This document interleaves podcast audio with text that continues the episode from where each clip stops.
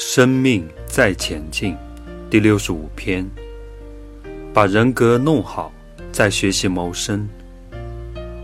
有些孩子很有长辈缘，你可能自己花了上百万、好几年都没搞定的事情，一个长辈一通电话就帮你搞定了。可是你凭什么让长辈帮你打这通电话？因为有长辈缘的孩子，通常都很懂礼貌，都会说叔叔好、阿姨好，尊师重道，所以容易成功。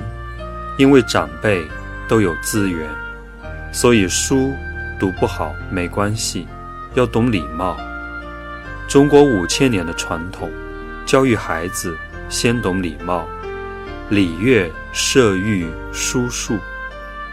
礼乐是调养性情的，孝顺父母，让他学会待人处事，礼貌礼节；射御是打猎骑马。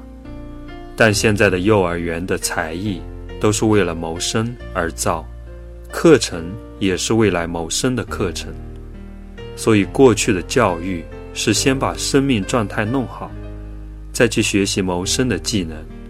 先把人格弄好，再学习谋生，所以行有余力，博闻约礼，效法圣贤。